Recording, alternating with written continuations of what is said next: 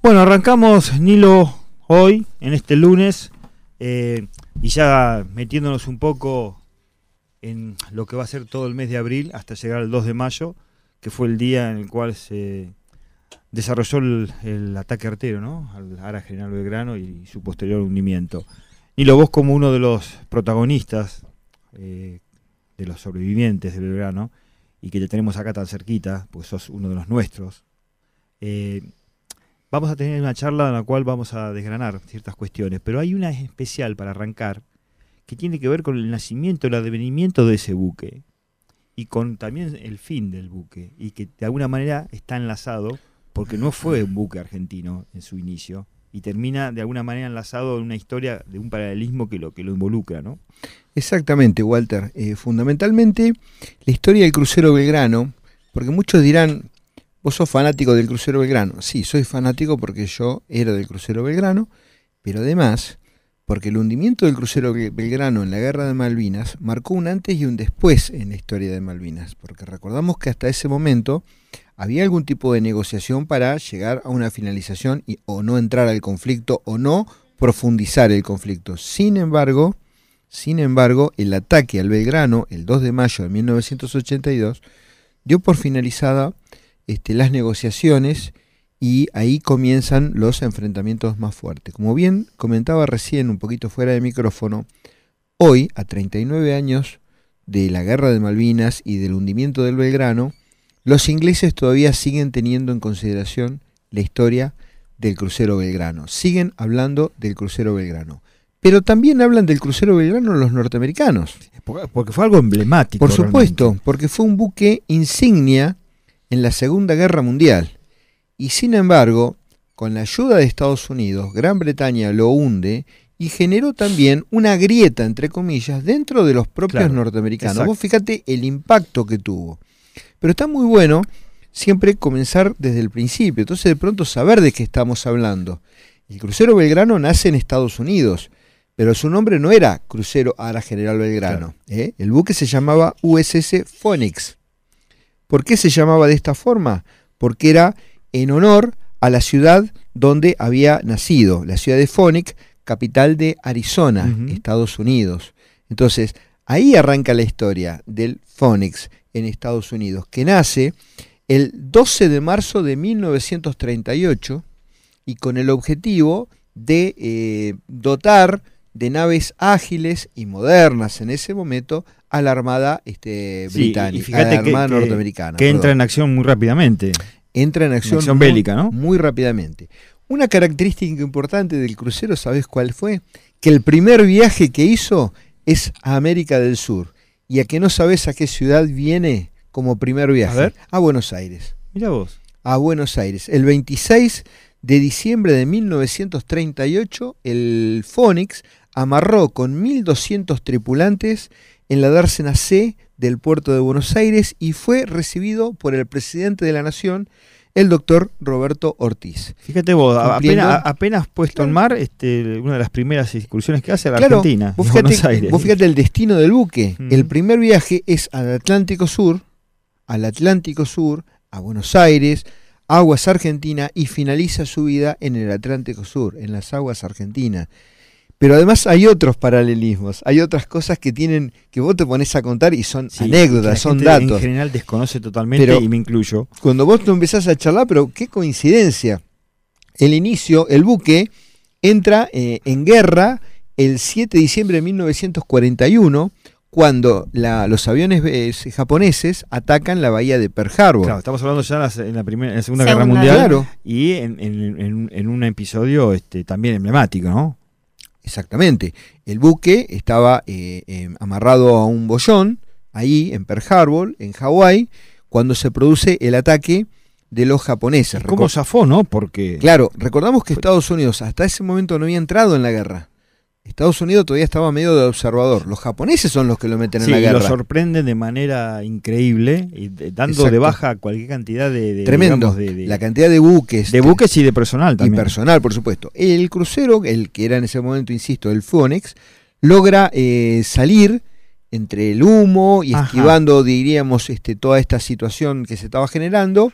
Eh, disparando su eh, artillería y logra hacerse mar adentro. ¿Y no fue afectado por...? No, logró, este, entre comillas, zafar, por decirlo de alguna forma, del ataque y eh, comienza la persecución juntamente con aviones norteamericanos de, la, de la flota japonesa que Sí, digamos que el poder de reacción norteamericano en ese momento fue casi nulo. Fue casi nulo, pero indudablemente fue el despertar del crucero a la este, Segunda Guerra, porque Estados Unidos a partir de ese momento indudablemente este, comienza de, una manera significativa a... Mm, a involucrarse con lo que fue ante, el enemigo Exactamente. que en, realidad era la Alemania de Hitler, ¿no? Claro, claro.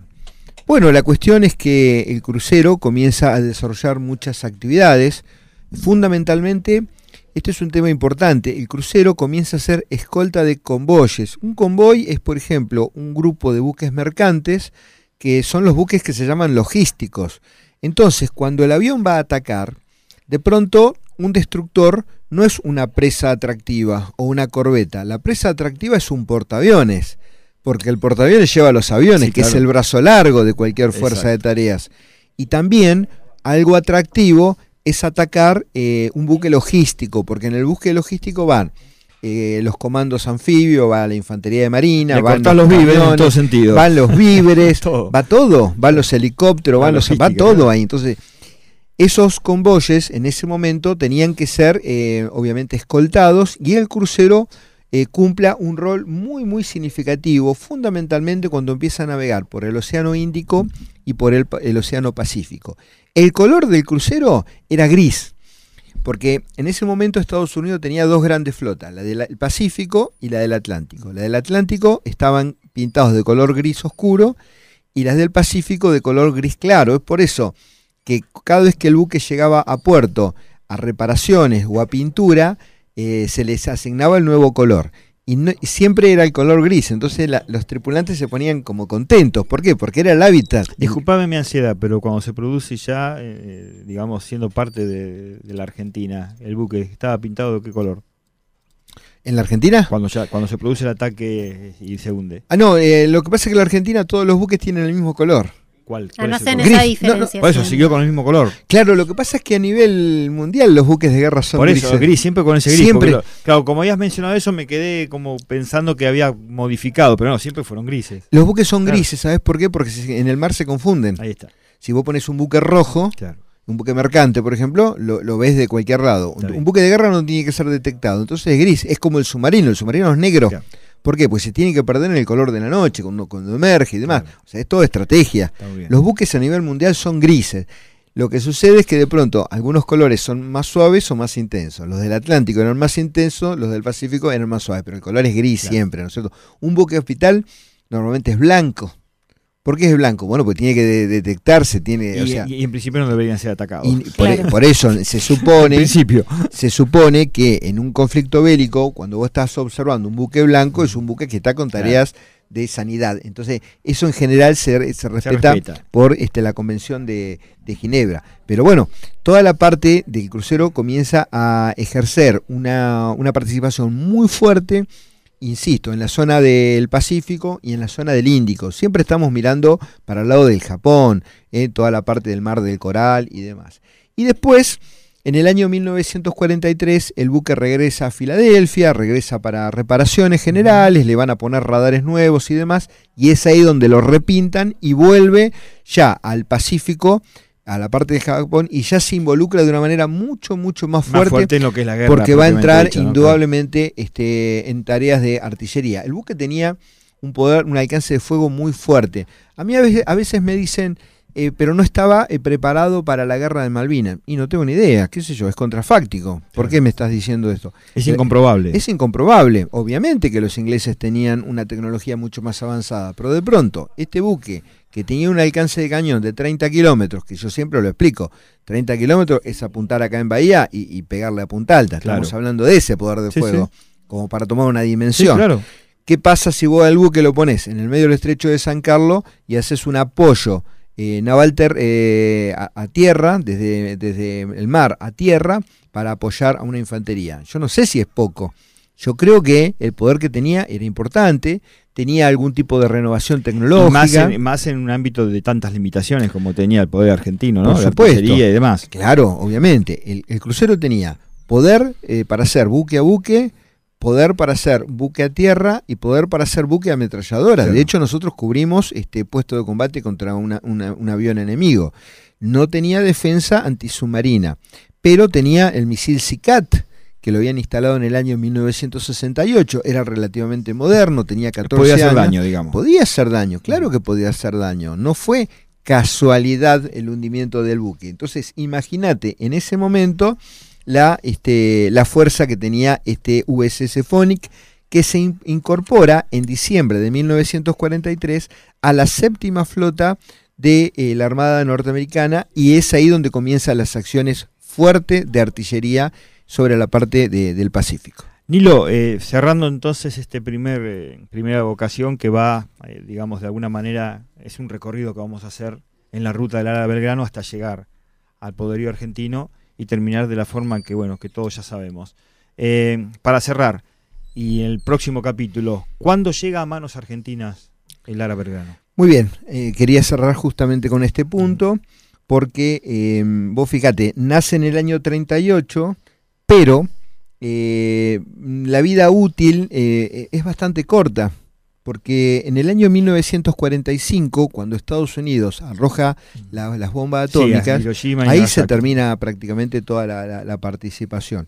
Entonces decimos que este, un 7 de diciembre de 1941 eh, tiene su debut de fuego, que era un, un domingo, pero también este, el, eh, ese domingo del año 1945, cuando finaliza la participación, el buque está llegando a, mm, a su destino y va a salir de servicio en breve.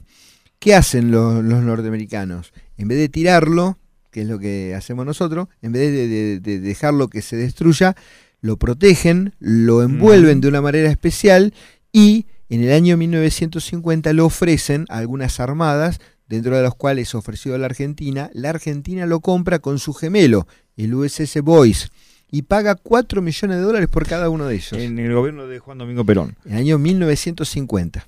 Ya sobre eso vamos a, a- a meternos en el próximo capítulo de esta historia que apasionante que involucra al, al Lara General Belgrano. Gracias, Nilo. Por favor.